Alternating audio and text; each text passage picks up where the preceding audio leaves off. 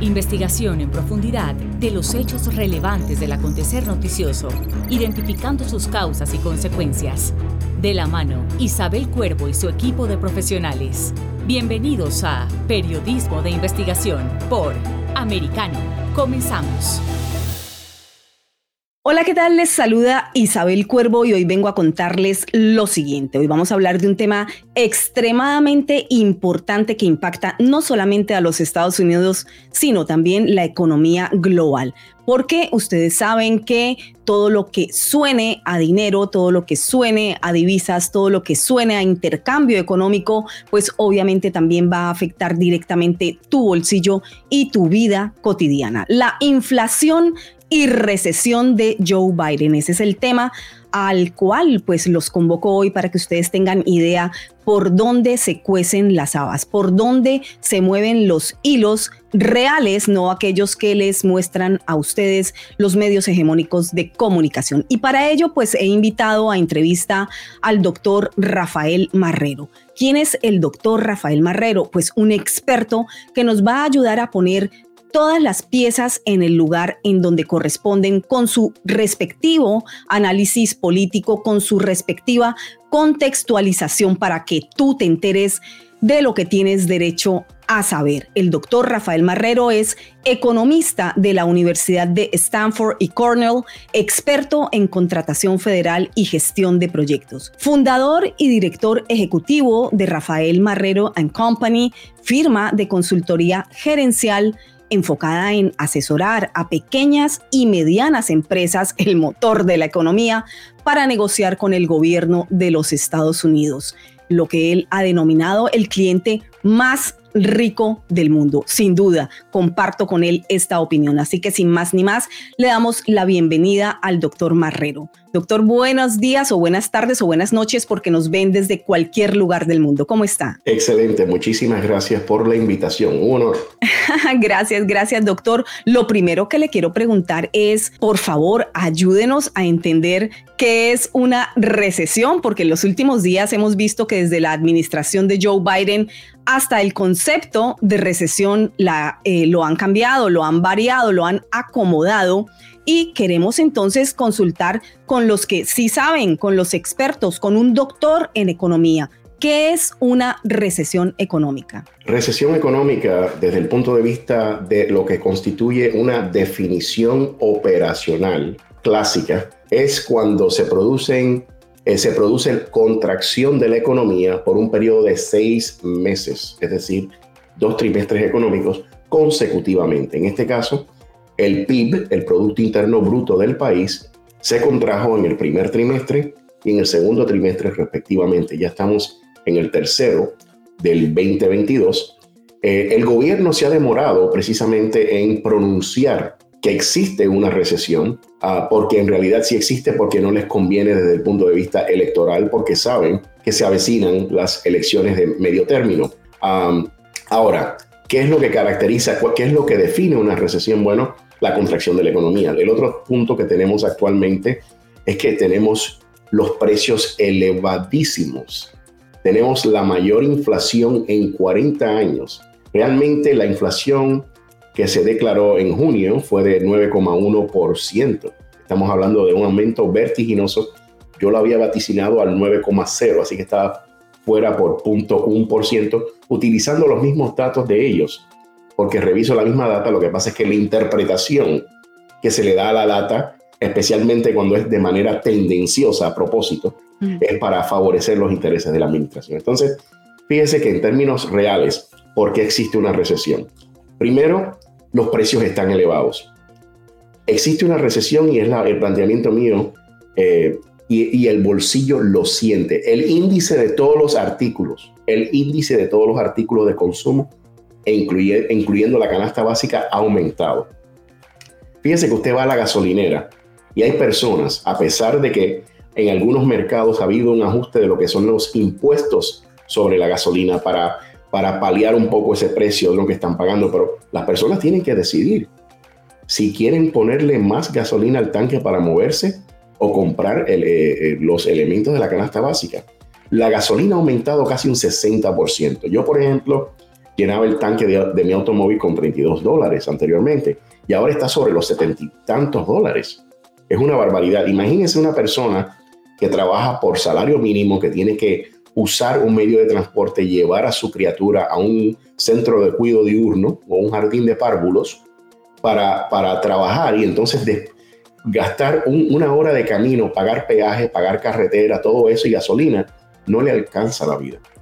Por eso es que los números del desempleo que están planteando en la actual administración en realidad no son, no son números reales, porque estadísticas de mi, de mi gremio indican que las personas actualmente han tenido que buscar más de una fuente de trabajo. O sea que ellos dicen, no, pero tenemos una fuente de empleo, el desempleo está en su nivel más bajo que ha estado en décadas. Eso es una información tendenciosa y realmente no representa la realidad, porque hay personas que están trabajando dos lugares y esos números no son representativos. O sea, son empleos provisionales para compensar la falta, eh, o sea, para compensar los 500 dólares más al bolsillo que le cuesta vivir a una persona de a pie comparado con lo que le costaba bajo la administración del presidente Trump. O sea, esa es la realidad. Y antes de seguir adelante, doctor Marrero, quisiera volver un poquito atrás para entender ese punto de inflexión exacto en el que hace uso eh, o del que hace uso esta administración de Biden para tergiversar el concepto de recesión, porque es que ellos dicen que no hay, pero la realidad que se vive económica dentro de Estados Unidos pues indica que estamos no solamente en una recesión, sino en una gran inflación como usted nos ha explicado eh, en los últimos minutos. ¿Cuál es la tergiversación exacta que están lanzando desde esta administración de Biden en el cambio del concepto de recesión? ¿Cómo justifican y qué es lo que cambian en el concepto de recesión exactamente? Sí, ellos quieren decir que no, hay una, que no existe una recesión técnica porque la, definición misma de la recesión depende de más factores más allá de la contracción del PIB por seis meses consecutivos. Bueno, Sabido es que esta administración, eh, sabido de sobra, ¿no? Que esta administración le gusta redefinir todo lo que ellos, lo que les conviene, ¿no? Por ejemplo, qué constituye un género, cuántos géneros hay, eh, en fin, o sea, a ellos les encanta redefinir y cambiar las reglas de juego cuando el, juego no le conviene a ellos. ¿no? Así que ahora quieren decirnos que estamos mejor de lo que estábamos hace un año. De que el hogar, mire, este señor, vamos a poner las cosas en perspectiva. Estamos viviendo en tiempos orwellianos. Realmente es de espanto. Las cosas que se están viviendo en este país son horripilantes. Mm. Este señor, el primer mandatario, el actual inquilino de la Casa Blanca, no me referiré a él ah, como presidente, eh, el actual inquilino de la Casa Blanca, eh, se dirigió al gremio de producción automotriz hace, unos hace unas semanas atrás. Y en ese discurso, en su alocución, planteó que había rebajado el déficit comercial de Estados Unidos, que la economía estaba fuerte, que el desempleo estaba bajo control y que el, y que el gobierno no estaba gastando dinero, estaba gastando menos dinero que antes. era una versión orwelliana realmente de un universo paralelo en la cual él vive. Porque el discurso me pareció haber estado escuchando los informes del sobrecumplimiento de los miembros del Partido Comunista de Cuba cuando se dirigen y diciendo que están sobrecumpliendo la meta de la zafra, que han sobrecumplido en la producción. Todo es mentira y desinformación. Lamentablemente, los medios de comunicación del mainstream se han dedicado a la tarea de repetir estas sandeces y la gente de a pie como que internaliza una mentira cuando es repetida mil veces, ¿no? Y lo asume como una verdad. Pero el bolsillo siente el peso de la recesión. El que me diga a mí que está mejor de lo que estaba el año pasado a estas alturas, no está siendo honesto. Bueno, eso indican las estadísticas que ellos quieren lanzar falsamente también. Y fíjese usted el paralelo tan interesante que acaba de hacer con Cuba en cuanto a lo que dicen desde las altas esferas del gobierno o pues de la cúpula de gobierno eh, hacia el pueblo, ¿no? Todo está perfecto, todo está bien, todo está andando. ¿Y por dónde lo dicen? Bueno, lo dicen por medio de sus órganos de propaganda. Eso es lo que estamos viendo en estos momentos en los Estados Unidos. Estamos viendo un ocupante de la oficina oval y, eh, bueno, su gente, quienes lo rodean, eh, su administración diciendo por medio de los órganos de propaganda, que son los medios hegemónicos de comunicación aquí en los Estados Unidos, que no hacen sino repetir y leer eh, en una cacofonía infinita, pues esos comunicados de prensa desde la Casa Blanca o desde las organizaciones que pagan, y valga eh, la pena pues aquí anotar esto, que pagan esos eh, medios de comunicación hegemónicos, ¿no? Entonces es un paralelo interesante porque esos medios, como usted bien lo decía, pues están justamente eso, eh, afianzando esa idea una y otra vez, repitiéndola una y otra vez, como es bien sabido, pues el mecanismo comunicacional para poder hacer que las masas sigan creyendo en lo que dicen estas cajas sonantes que son los medios hegemónicos, diciendo que hay de todo, que no pasa nada, que no hay recesión, cambiando los conceptos desde sus bases absolutas para un dominio no solamente de, eh, de la sociedad, sino también de los conceptos per se, de los conceptos básicos, de lo que sabemos, o sea, se reestructura, se restablece, se reescribe a su antojo y entonces ya no hay recesión pero sí la hay. En Cuba dicen eh, desde, desde los medios que son pues obviamente órganos de propaganda de esa cúpula dictatorial que hay de todo, sí, y el pueblo dice hay de todo, pero en el noticiero, allí, en donde ellos avisan, pero en la realidad, en la calle, en la cola, en la bodega, no hay nada. Bueno, más o menos así estamos en este paralelo aquí en los Estados Unidos, porque eh, me corregirá usted, eh, doctor Marrero, tengo yo aquí en mis notas que el Producto Interno Bruto durante el primer trimestre de este año de 2022 decreció un 1.6% y en el segundo trimestre un 0,9%. Esos son seis meses consecutivos de retroceso económico. Eso es recesión, eso es lo que indica recesión o no. Definitivamente, y lo peor de todo es que lo que va a empeorar esta situación es el imprimir más dinero, porque el valor y el poder adquisitivo de esa moneda, digamos del dólar, que está circulando eh, en el país, se va a diluir aún más. Hacemos una pausa y regresamos en breve para continuar analizando, junto al doctor en economía Rafael Marrero, la distorsión informativa generada desde la administración Biden en torno a la actual recesión e inflación en los Estados Unidos. En breve regresamos con Periodismo de Investigación, junto a Isabel Cuervo por Americano. Periodismo de Investigación está disponible para ti cuando quieras. Accede a toda nuestra programación a través de nuestra aplicación móvil Americano Descárgala desde Apple Store o Google Play y mantente informado con nosotros. En Actualidad Noticiosa, con Lucía Navarro. Y por eso me acompaña el economista Alejandro Grisante, director de Ecoanalítica, una empresa dedicada a estudios económicos en nuestra América Latina. Yo creo que nosotros en Ecoanalítica sí tenemos un panorama bastante negativo de las posibilidades de recesión. Nosotros vemos con, una probabilidad bastante alta que mañana se, se vuelve a anunciar una cifra negativa de crecimiento, con lo cual quedaría oficializada de que Estados Unidos estaría en recesión. O sea, si mañana se anuncia una caída del Producto Interno Bruto en los Estados Unidos, sería el segundo trimestre consecutivo en donde entraríamos este, con una cifra negativa y por consiguiente sería oficialmente una recesión por Americano, de lunes a viernes a las 10 pm este, 9 Centro, 7 Pacífico.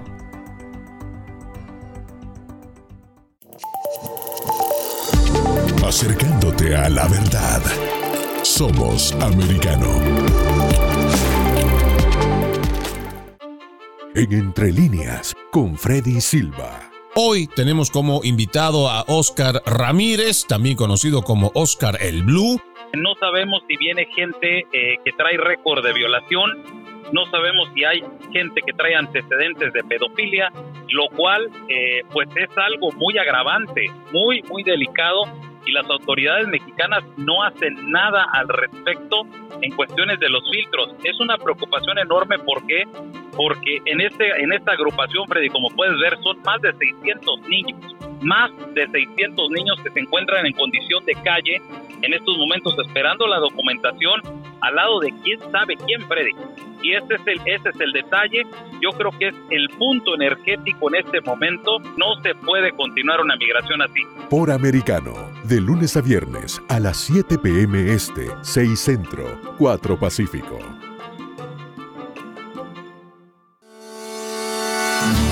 Donde está la verdad, siempre americano.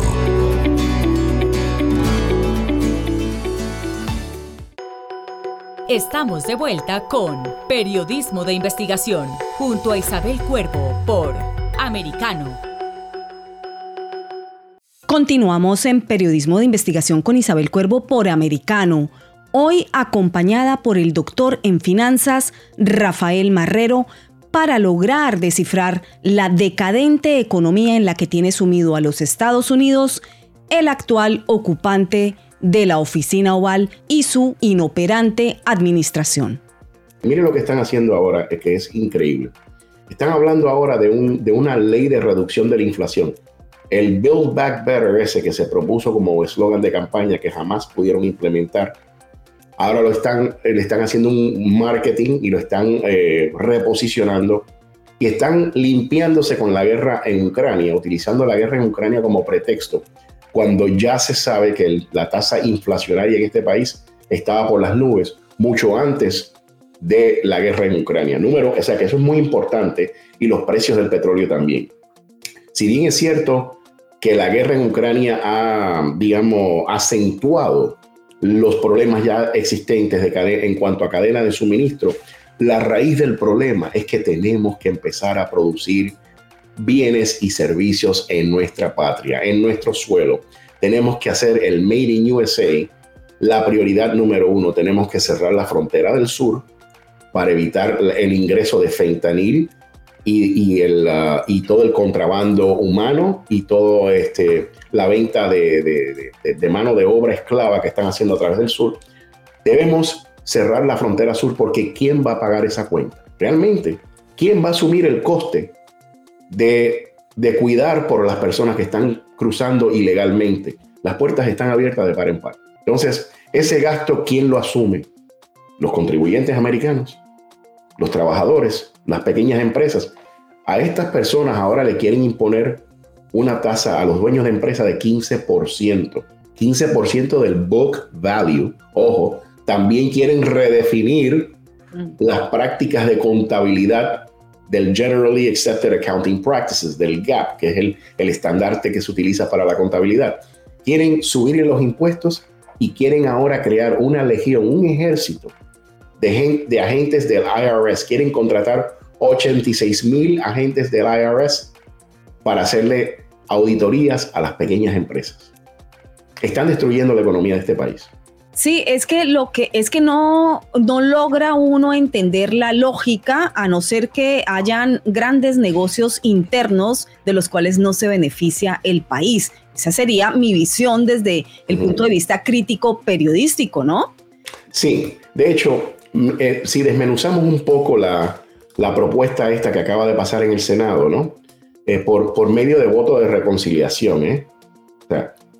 Quiero que entiendan una cosa, estas personas están tomando la constitución de este país y están haciendo lo que le da la gana con ella. Tienen a un marxista, a un comunista eh, llamado Bernie Sanders, una persona que tiene cero, cero capacidad administrativa, que, que no sería capaz de administrar un buen puesto de, de, empanadas colombianas o de, o de, fritas cubanas, que no puede vender en la esquina de una, de una calle, que nunca ha tenido responsabilidad de lo que se llama profit and loss, de tener empleados, no sabe lo más mínimo de llevar un negocio. Ese es el jefe del Comité de Reconciliación de Finanzas, un marxista en el Senado. Por cierto, muy pro Fidel Castro, muy pro Ortega, o sea, un comunista en sus, con todas sus letras. Ese señor que ahora está, lo, lo, lo, pintan como el viejito buena gente que, que tanto apela a los universitarios, a los millennials, ese señor odia este país. Y ese es el encargado de finanzas. Bueno, acaban de presentar una propuesta el 7 de agosto, hace unos días, por 50 demócratas del Senado. Quiero que entiendan bien lo que le estoy diciendo. El Senado tiene solamente 100 votos, 100 escaños. para tomar una medida tan importante como esta, deberían tener mayoría extraordinaria, porque estamos hablando de hipotecar el futuro de la República. Bueno, pues ahora el monto previsto de este proyecto es de 430 mil millones de dólares. ¿Cómo lo han hecho? Con 50 demócratas y con el voto de la vicepresidente eh, eh, risueña que tenemos en la, en la administración, que siempre se pasa riendo de todo. Eh, y bueno, el propósito de esto es, según ellos, reducir el déficit para combatir la inflación. Eh, se espera que a través de esto de la economía se recaude aproximadamente 300 mil millones de dólares. Para el medio ambiente, aquí es donde viene lo de la política verde, muy interesante. Aquí viene el, tema de los negocios. Eh, ellos se plantean eh, asignar 370 mil millones de dólares, que es el mayor monto en la historia, supuestamente para reducir los costes de energía y para aumentar la producción limpia. Según ellos, según ellos, las métricas serán eh, disminuir un 40% de las emisiones de carbono para el 2030. Estamos en el 2022, o sea que estos señores se plantean que en dos cuatrenios, en ocho años, se van a reducir las emisiones de carbono en un, en un, en, en un 40% en ocho años.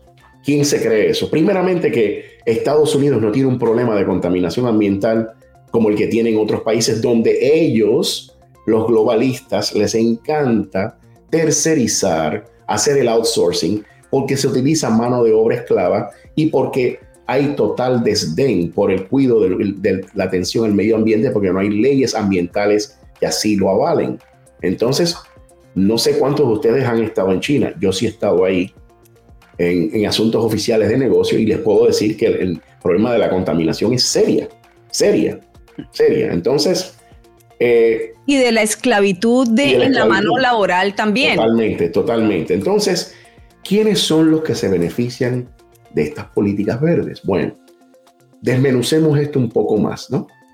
Recordarán bajo la administración del ex jefe del actual inquilino de la Casa Blanca, bajo la administración del señor Barack Hussein Obama, se, designó un fondo bajo, bajo la sección 1603 del Código de Rentas Internas del IRS para darle un incentivo económico a las empresas norteamericanas para recibir un crédito tributario, o sea, un crédito de dinero, crédito, si compraban paneles solares en Estados, o sea, compraban paneles solares. El problema, Isabel, es que la mayoría de estos paneles eran hechos en China.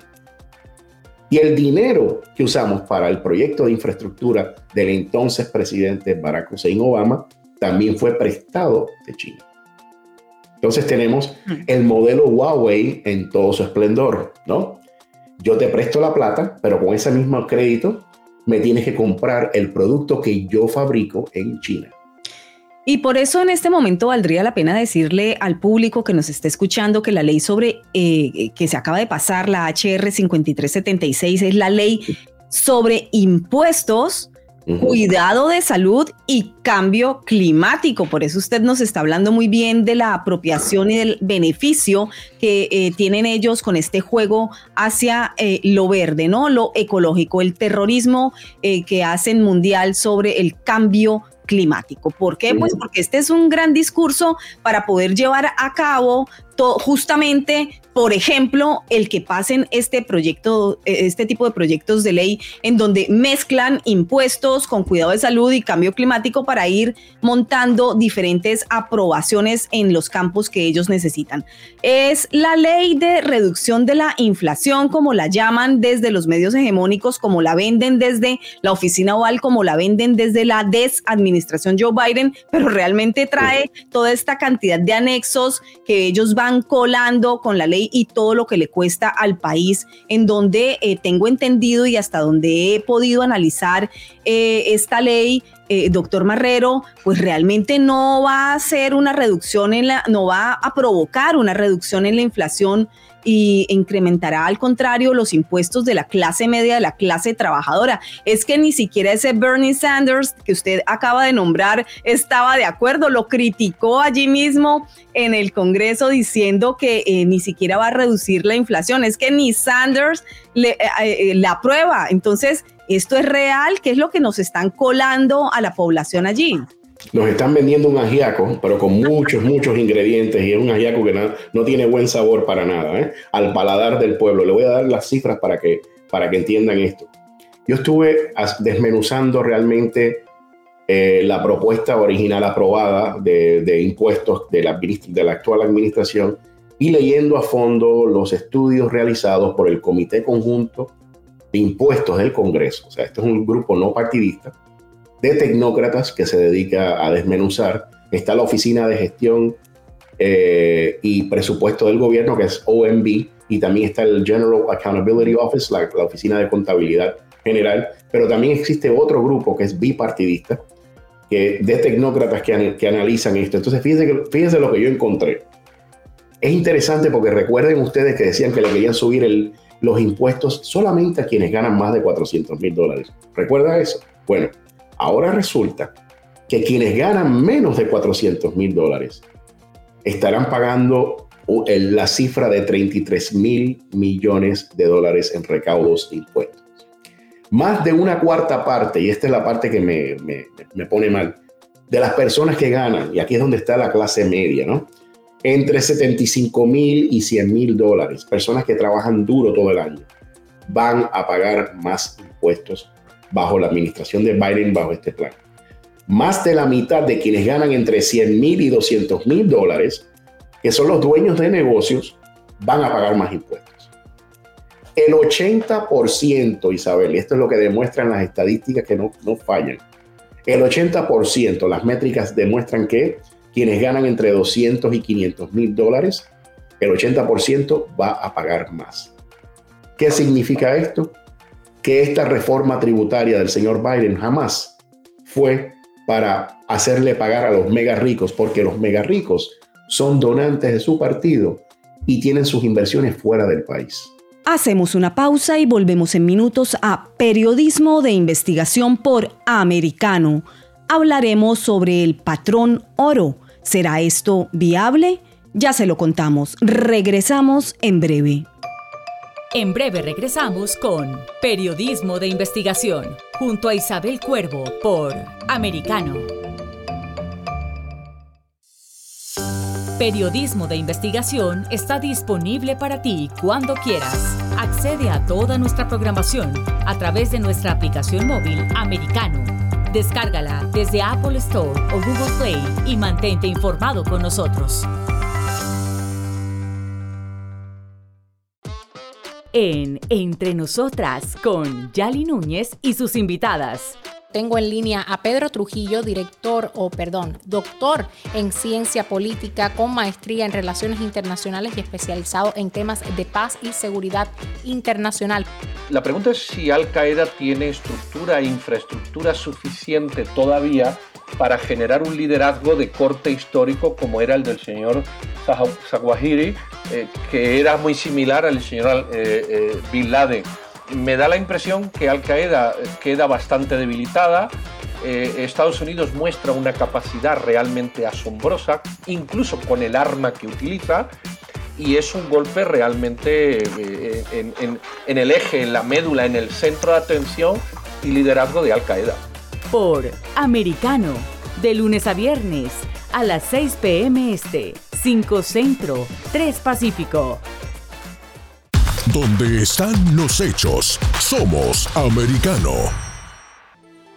En Iberoamérica, hoy, con Eugenio de Medina. Tenemos ahora a Hugo Guerra, ex eh, jefe de edición, editor general del diario El Comercio, el más importante de Perú pero hay un mensaje claro que Castilla tiene que entender sí o sí.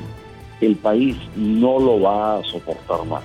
Eh, no solamente es una crisis política, no solamente es una crisis ya eh, delincuencial, es también una crisis económica que está llegando a niveles insoportables. Hemos registrado la mayor inflación de los últimos 10 años. Estamos en alrededor del 9% de inflación y eh, analizada y eso el Perú no lo había visto en los últimos 10 años. Por americano, de lunes a viernes a las 12 este, 11 centro, 9 pacífico.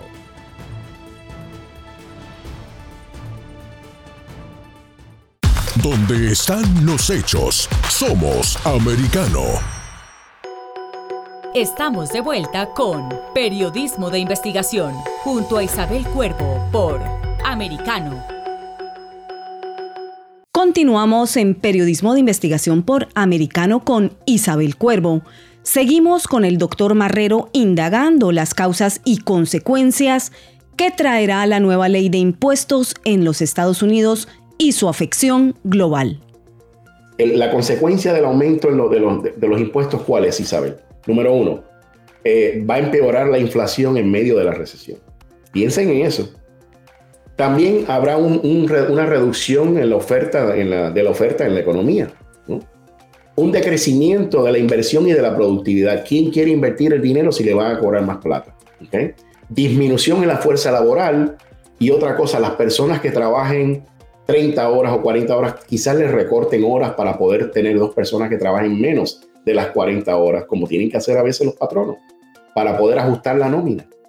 Y mm. aumentos en las tarifas para pequeñas y medianas empresas. Se estima que un millón, y aquí es donde voy, de estos, negocios, de estos negocios en Estados Unidos resultarán afectados. Esto es grave.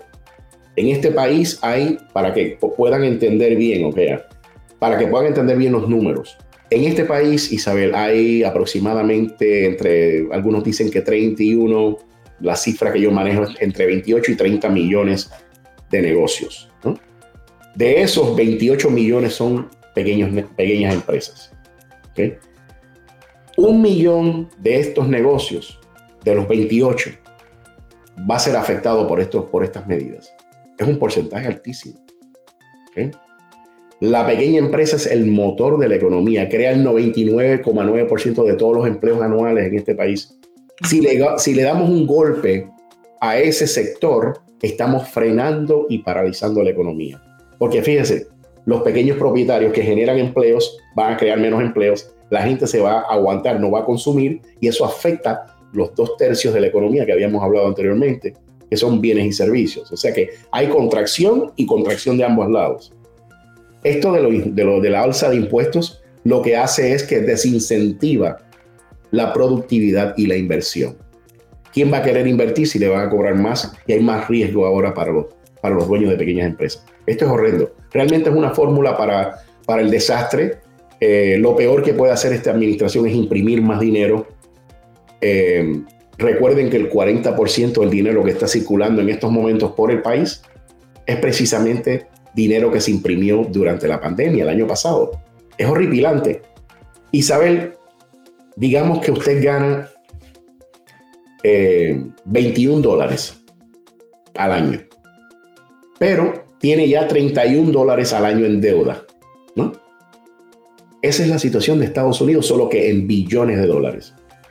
El PIB, el Producto Interno Bruto, lo que usted genera ¿no? en el país, es 21 billones de dólares que ahora se decrecerá con esto de tema de la inflación y de la recesión, pero tenemos como país más de 30, 30 billones de dólares en deuda. Entonces, estas personas quieren seguir endeudando al país. La única alternativa es convocar a una convención de los estados bajo los poderes de la actual, de la actual constitución, bajo la quinta, la, o sea, el artículo quinto de la Constitución, no la quinta enmienda, el artículo quinto, y crear una, eh, convocar a una convención de estados para requerir que se frene el gasto público y tomar otras medidas de, digamos, de frugalidad y de austeridad económica.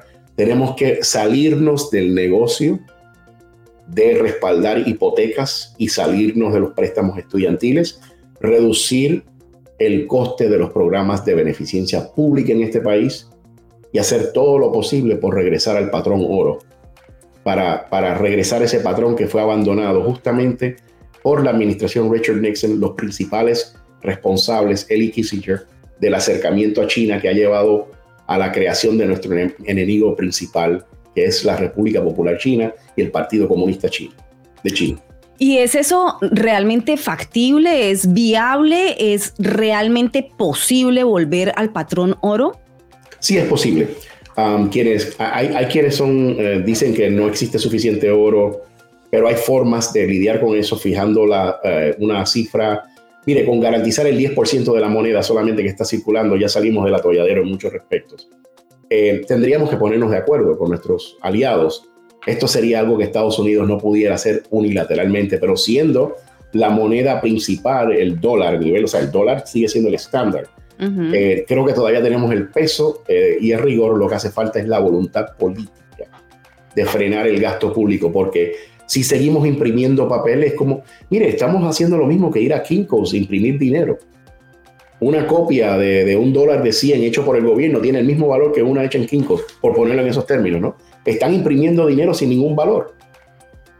Pero suele ser una fórmula populista muy exitosa para el populismo. De hecho, Petro, Gustavo Petro, quien acaba de coronarse con la joya de la corona eh, como presidente en Colombia y lo vengo advirtiendo desde hace muchos años atrás de que esto sucedería, obviamente como una estrategia que en ese momento ha sido exitosa a nivel de los globalistas, pues bueno, eh, también propuso en su momento eh, durante campaña que lo que él iba a hacer para mejorar o, arreglar la economía en Colombia era imprimir, imprimir, imprimir billetes, además con un desfalco mental, diría yo, equiparando lo que puede hacer él en Colombia con lo que hace Estados Unidos, lo cual no tiene nada que ver las dos economías y se analizarían desde un punto de vista absolutamente contrario o diferente al menos, ¿no? Sí, de hecho, ahí eh, es muy interesante porque Petro lo que está haciendo es siguiendo los, las bases ideológicas de uno de sus ídolos, que es eh, Vladimir Ulyanov Lenin, ¿no? Eh, Vladimir Lenin dijo, más o menos así, no textualmente, pero la, mejor forma de, de, afectar la moneda es reproduciéndola, ¿no? Y eso es lo que usted, ustedes se, no, se sorprendan porque gran parte del dinero counterfeit, o sea, del dinero falsificado que se hace en países enemigos de este país, se hace precisamente con el fin de afectar el valor monetario, el poder adquisitivo.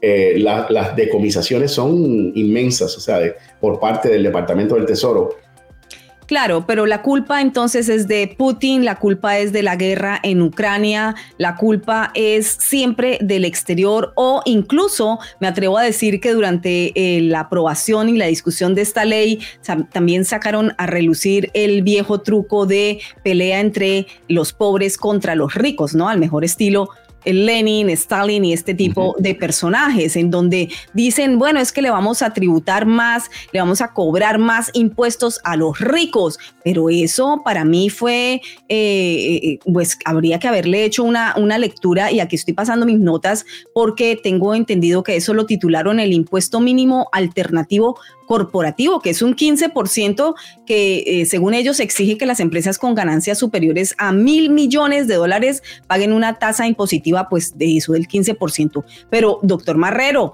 ¿Cómo ve usted este impuesto mínimo, aparte de como lo vendieron como una lucha en que, que paguen los ricos, que los pobres eh, merecen que ellos paguen más? ¿Es eso real? ¿Cómo fue eso? Bueno, el problema es que habría que entonces redefinir habría que redefinir todas las prácticas de contabilidad que existen, porque recuerden que algunos están abogando eh, por lo que se llama el book value, o sea, los, ingresos brutos, ¿no?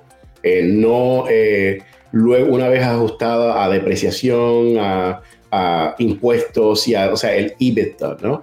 ellos quieren redefinir todas las reglas de juego porque quieren buscar la forma de exprimir más dinero del pueblo para implementar sus políticas nefastas ambientales y políticas eh, de identidad racial, de marxismo cultural y de eh, políticas de género también ahora, para adoctrinar a nuestros niños en las escuelas con ideologías sobre, para sexualizar la los niños y la infancia, lo cual es un delito contra la humanidad. Entonces, fíjense que hace poco eh, hubo una encuesta de Rasmussen y demuestra que el 55% de las personas encuestadas están a favor de recortar los gastos públicos e impuestos, versus solo un 23% que está en contra. El 63% estima que la ley esta nueva empeorará la cadena de suministros y que solamente un 19% está a favor. El 66% están más interesados en reducir el precio de la gasolina que en las emisiones de carbono, señores. Usted sabe que de un solo plumazo este señor, cuando entró a la administración, deshizo y pospuso, canceló el proyecto de Keystone XL, que es la, la, vía paralela de transmisión, que ya a estas alturas se hubiera terminado, por cierto, porque es un proyecto que en dos años se hubiera terminado. La escuela Wharton, no solamente para que vean que no lo dice el doctor Marrero solamente, la escuela Wharton de la Universidad de Pensilvania, otra gran escuela del Ivy League, plantea que la ley no reducirá la inflación. Por el contrario, que la aumentará en un 0,05% solamente en los próximos dos años. El PIB no crecerá de acuerdo a la escuela Wharton para el, 2020, para el 2031. Solo aumentaría un 0,2% para el 2050. O sea que realmente todas las personas que piensan críticamente, que analizan esto, hasta las mismas encuestas llevadas por Scott Rasmussen, demuestran que el pueblo no cree en lo que está haciendo eh, el poder legislativo pero este gobierno está ciego y sordo, no quiere escuchar la voz del pueblo, eh, no quiere escuchar, eh, no, les, no sienten el dolor porque las élites no lo sienten.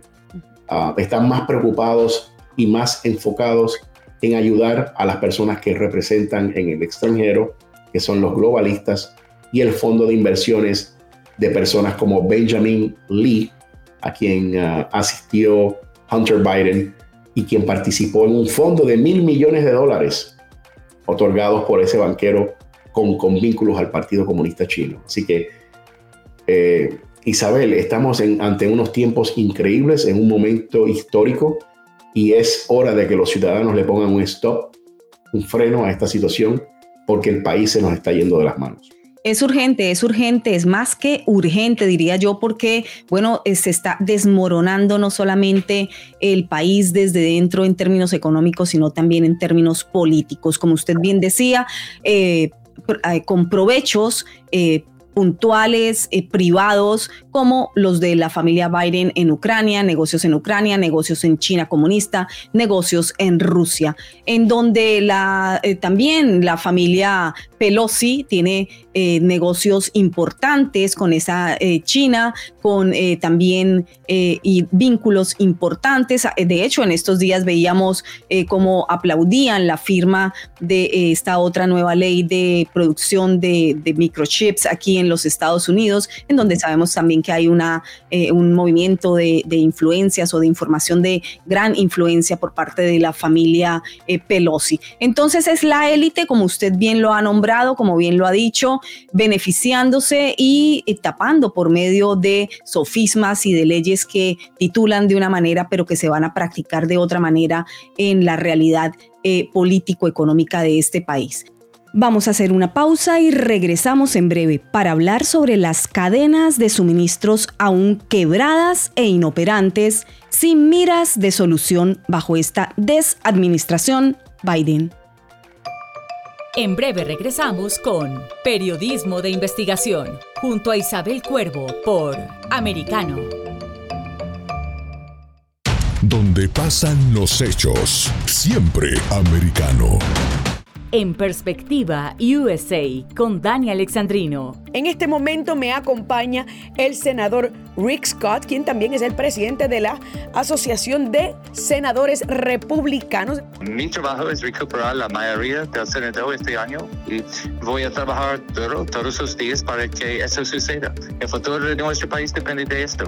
De lunes a viernes a las 8 p.m. Este, 7 Centro, 5 Pacífico. Con la verdad. Siempre americano.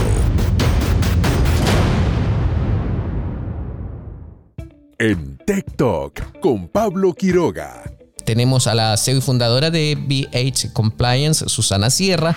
Hay una crisis de confianza no solo frente a las empresas, sino que hay una crisis de confianza mundial. Si es que uno revisa la confianza en los gobiernos, ha ido mm. disminuyendo últimamente. La, verdad es que la confianza en las empresas todavía se mantiene, o sea, es como la más positiva dentro de todos los tipos de confianza en las instituciones, pero a nivel eh, mundial estamos viviendo una crisis grave de confianza y eso qué es lo que implica cuando las personas no confían y sobre todo los países dejan de confiar en sus instituciones es muy grave porque a la larga te termina llevando a más corrupción. Para ponerlo en un ejemplo muy sencillo, eh, si la gente no confía en la policía de su país, si no confía en la justicia de su país, empiezan a tomar los temas por su propia cuenta. Por americano. De lunes a viernes a las 2 p.m. Este, 1 Centro, 11 Pacífico.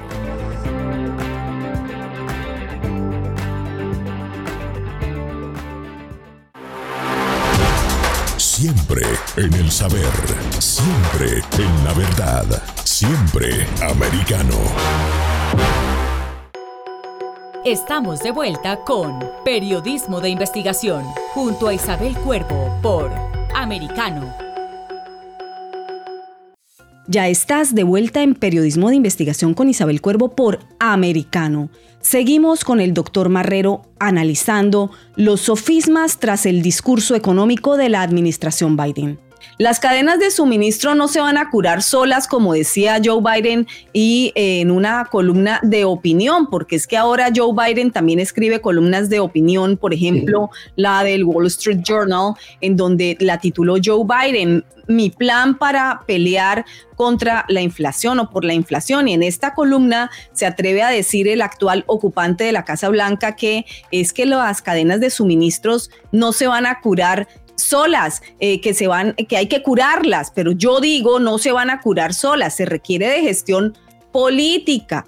¿Qué fortaleza política, doctor Marrero, o qué gestión política es necesaria para sanear estas eh, cadenas de suministro que están llevando a realidades tan insólitas como que en, los en el propio Estados Unidos falte hasta leche en fórmula para bebés y la van y la compran incluso a México. O sea, esto es eh, casi insólito, ¿o no? No, totalmente. El señor, eh, realmente esto, todo esto es lo que se llama en inglés una campaña de smoke and mirrors, o sea, todo eso cortina, una cortina de humo y, de, y espejismo, totalmente. Eh, nosotros tenemos un problema serio en la cadena de suministro eh, y es que se está tercerizando, outsourcing todo bajo el, bajo el modelo este de just-in-time production para dejar hasta último minuto, eh, para tener suficiente inventario a mano, para no tener que depreciar el coste, el valor de esto en los libros, ¿no? Económicamente y mostrar una mayor tasa de, rentabilidad ante los accionistas cuando se está radicando los informes trimestrales con los inversionistas.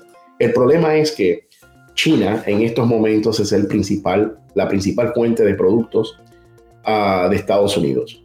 Estados Unidos tiene un alto grado de dependencia tóxica eh, en lo que respecta al país asiático en todo lo que tiene que ver con maquinarias agrícolas y eléctricas y equipos electrodomésticos. También los materiales de construcción, productos químicos y textiles ojo, por eso es que se ha encarecido tanto el coste de la construcción, además de la mano de obra, en Estados Unidos. El equipamiento médico, los fármacos y los dispositivos electrónicos de nuestros ancianos y hasta los mismos insumos sanitarios para paliar esta crisis creada precisamente en China, aunque no lo quieran admitir ellos, en un laboratorio en Wuhan, que yo siempre he dicho que es, constituye un acto de guerra bacteriológica, que en realidad no, ha sido accidental todo esto. y es que el presidente Trump le apretó, le, apretó la tuerca al, al, Partido Comunista Chino porque es el único que sabe realmente enfrentarse a este enemigo y tuvo las agallas y los pantalones bien puestos de enfrentarse y mire lo que pasó. Así es. Eh, mire lo que pasó y ahora está enfrentando también eh, allanamientos de parte del FBI a su residencia privada justamente por enfrentarse a una élite global. Sí, y mire, tenemos que ahora realmente materializar leyes. Creo que el senador Marco Rubio está haciendo una buena labor en ese sentido. Ha estado expresándose en torno al, al, a la amenaza china, al problema de la cadena de suministro. El senador Rick Scott también. Yo creo que el presidente Trump sentó las bases para un para repatriar la cadena de suministro nuestra, traerla a las costas de, Occidente. Y esto tendría un efecto eh, muy positivo y un saldo positivo, Isabel, porque si traemos los empleos de Asia al, al hemisferio occidental, vamos a crear empleos en toda América Latina.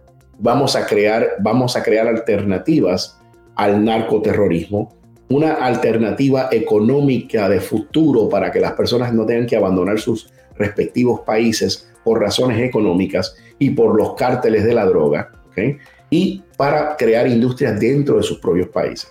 Tenemos un tratado de libre comercio firmado con México y Canadá, que, que, se, que se renegoció bajo la administración Trump. En este país existen zonas de oportunidad económicas, que también es otro proyecto que el presidente Trump estableció, Economic Opportunity Zones, donde se le da prioridad y se le da incentivos al capital para que se reubiquen estas zonas económicamente comprimidas, donde viven 19 millones aproximadamente de ciudadanos estadounidenses, y en su mayoría eh, eh, eh, son minorías, muchos de ellos hispanos, se le da incentivo para crear industrias en estos terrenos. O sea que aquí no hay que reinventar la rueda, tenemos ni descubrir el agua tibia. Tenemos una sociedad con Canadá, con el Canadá y con México. Tenemos tratados de libre comercio con Centroamérica. Lo que tenemos que hacer es implementar estos proyectos, llegar a un acuerdo con nuestros socios de producción y crear industrias. Mire, como esta guayabera que tengo, preciosa, hecha aquí en América. Por eso me la puse para el show de hoy. Hecha en América. Qué belleza, ¿no? Muchísimas gracias, muchísimas gracias, porque eso nos sirve también como consejos prácticos. Hacemos una última pausa y regresamos en minutos a Periodismo de Investigación con Isabel Cuervo por Americano. En breve regresamos con Periodismo de Investigación junto a Isabel Cuervo por Americano.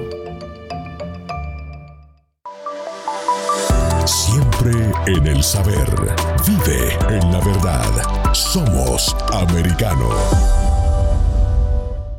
En Entre Nosotras con Yali Núñez y sus invitadas. Oscar El Blue, periodista y reportero gráfico independiente. ¿Hay alguna historia que te haya llamado mucho la atención de algún migrante eh, que, esté pasando de una manera más extenuante esta jornada eh, en este transcurso que está tomando hacia, hacia el norte? Sí, una mamá eh, que viene migrando este, con su hijo y lastimosamente venía migrando con su hijo y ya no pudo llegar con su hijo. viene sola, su hijo se le fue al río y, ya no lo pudo rescatar.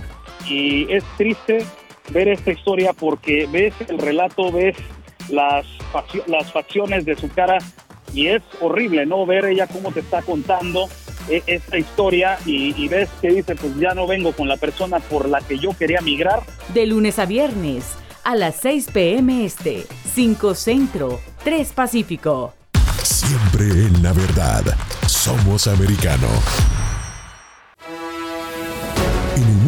Que vivimos, es una obligación dejar en claro cuáles son los enfoques de aquellos que quieren liderar a las naciones. Cátedra Libre con Javier Milei. El espacio para conocer y compartir los conceptos básicos sobre los temas que afectan a la sociedad. Cátedra Libre con Javier Milei. Sábado, 10 pm este, 9 centro, 7 pacífico. Por Americano.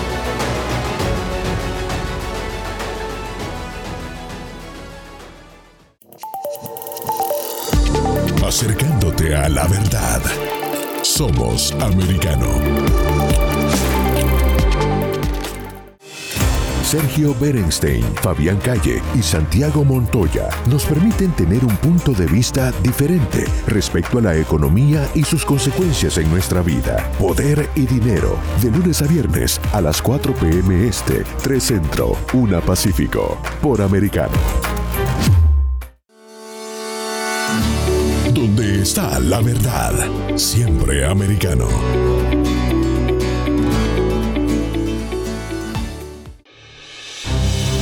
En Estados Unidos se libra una batalla de valores y principios. Battleground americano, con la voz conservadora de Jesús Márquez, se pone en primera línea para confrontar a las estructuras que pretenden desviar el rumbo hacia un futuro de oportunidades reales. En Battleground Americano, la audiencia tiene espacio para compartir sus opiniones y ayudar a construir un país mejor. Battleground Americano, de lunes a viernes a las 5 p.m. Este, 4 Centro, 2 Pacífico, por Americano.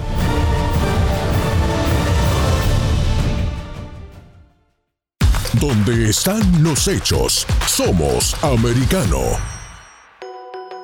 Estamos de vuelta con Periodismo de Investigación junto a Isabel Cuervo por Americano. Últimos minutos para concluir nuestro análisis del día junto al doctor en economía Rafael Marrero. Y ya para terminar, doctor Marrero, no quiero dejarlo ir, por supuesto, sin preguntarle consejos a futuro. Futuro, ¿cómo ve el panorama futuro? Y denos, por favor, a nosotros, a los pobres mortales, a los de a pie, a la ciudadanía común, consejos para sobrevivir estos tiempos tan caóticos en términos económicos. Sí, mire, estamos en, estamos en, una, en una situación bastante eh, delicada, así que em, tenemos que realmente crear fondos de emergencia, eh, evitar, un, evitar a todo, bajo todo concepto, todo lo que tiene que ver con, con gastos desmedidos, cuidar el empleo y buscar otras fuentes de ingresos. A las personas que tengan la posibilidad de reentrenarse, de adquirir destrezas en línea, para poder este, proveer servicios desde el hogar, deben considerar brindar servicios que sean tercerizados, porque esto es una nueva modalidad. El modelo de la economía tipo Uber, de servicios bajo demanda, servicios puntuales entregados, por ejemplo, de asistente administrativo, de contabilidad, diseño gráfico, etc. El campo es bastante ancho, bastante amplio. Les recomiendo que consideren esto. También les recomiendo a los padres que hablen con sus hijos y que vayan planificando sus carreras para incluir carreras técnicas. Esto es muy importante porque fíjense que yo soy un gran defensor de todo lo que son trades. Los, las carreras técnicas, soldador certificado, un inspector de, para soldar certificado en este país gana muy buena plata por hora. Ah, de hecho, andaba circulando un meme muy cómico en LinkedIn donde enseñaba a un colegial que estudió filosofía, que estaba tomando whisky y que obtuvo una licenciatura en filosofía y que ahora no consigue empleo y tiene 120 mil dólares en deudas por su licenciatura. No puede conseguir trabajo de filósofo.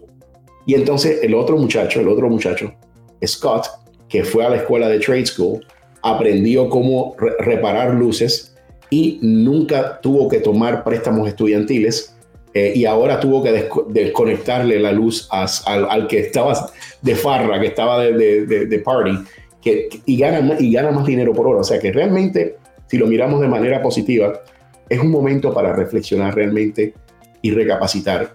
Estemos enfocados en crear oportunidades a través de carreras técnicas, soldadores, carpinteros, trabajos y oficios, oficios para generar empleos en este país y para dejar de comprar pacotilla, eh, y productos mal hechos en China comunista por mano de obra esclava. Realmente tenemos que tomar como bandera el Made in USA. También la ropa, las banderas. Ustedes se han fijado que las banderas americanas, la próxima vez que vayan a una tienda, fíjense dónde son hechas. Muy fuerte, muy fuerte. Bueno, con estas palabras yo creo, doctor Marrero, lo despedimos agradeciéndole enormemente por este tiempo que ha dedicado a instruirnos, a informarnos y a alertarnos también sobre la situación económica que se vive ahora en Estados Unidos y que debemos y tenemos que superar como nación. Esto ha sido todo por hoy. Gracias especiales a todo el equipo de Americano Miria que hace posible que este programa llegue hasta ustedes a mi productora Jessica Morales, a mi postproductor de sonido Manuel Hernández y a muchos, muchos más. Descarga la aplicación de Americano. Síguenos también por americanomedia.com y por todas las redes sociales. Se despide de ustedes Isabel Cuervo, periodismo de investigación, análisis y opinión. Periodismo que busca, indaga y pregunta periodismo de compromiso social siempre. Hasta la próxima. Investigación en profundidad de los hechos relevantes del acontecer noticioso, identificando sus causas y consecuencias. De la mano, Isabel Cuervo y su equipo de profesionales. Cada sábado, 7 p.m. Este, 6 Centro, 4 Pacífico.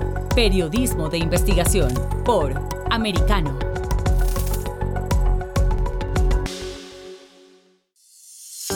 Periodismo de investigación está disponible para ti cuando quieras. Accede a toda nuestra programación a través de nuestra aplicación móvil americano. Descárgala desde Apple Store o Google Play y mantente informado con nosotros.